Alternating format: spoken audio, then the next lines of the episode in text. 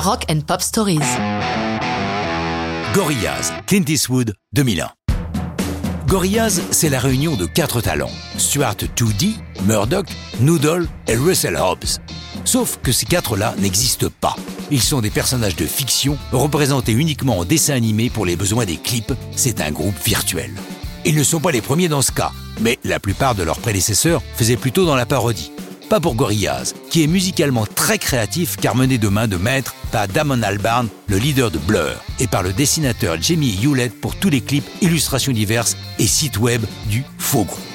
Tout commence alors que Albarn et Hewlett, colocataires, regardent MTV. Face à l'ennui provoqué par une trop longue vision de la chaîne musicale, leur vient l'idée d'un groupe reprenant l'éthique de tous ces clips.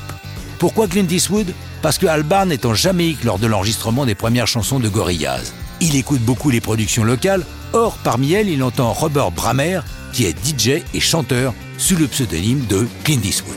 Notre Briton étant lui-même fan de l'acteur, surtout dans sa période Sergio Leone, l'inspiration est toute trouvée. Des instruments inattendus sont utilisés pour créer ce titre pas comme les autres. La base rythmique est trouvée sur un petit omnichord, sort de petit clavier rythmique. Le son étrange et obsédant que l'on entend tout au long du morceau n'est pas un harmonica, bien que ce soit un clin d'œil à la musique d'Ennio Morricone, mais un mélodica, ce clavier en forme d'instrument à vent dans lequel on souffle. Tout au long de la chanson, on entend régulièrement le fameux thème du bon, la brute et le truand. Le reste est plus traditionnel, avec en prime l'intervention déterminante du rappeur californien Delta Funky Homo Sapien, le cousin de Ice Cube. Une fois les chansons enregistrées, Jamie Hewlett se met au travail. Le résultat, vous le connaissez cet étonnant dessin animé qui va faire le succès planétaire de Gorillaz. Ce clip extraordinaire leur vaut trois nominations au MTV Music Video Awards. Du coup, ils se mettent au travail en amont pour réaliser un dessin animé de remerciements. Malheureusement, alors qu'ils dépensent plusieurs dizaines de milliers de dollars pour cette vidéo, ils remisent leur dessin animé de remerciements au placard car ils ne sont récompensés dans aucune catégorie dans lesquelles ils étaient nominés.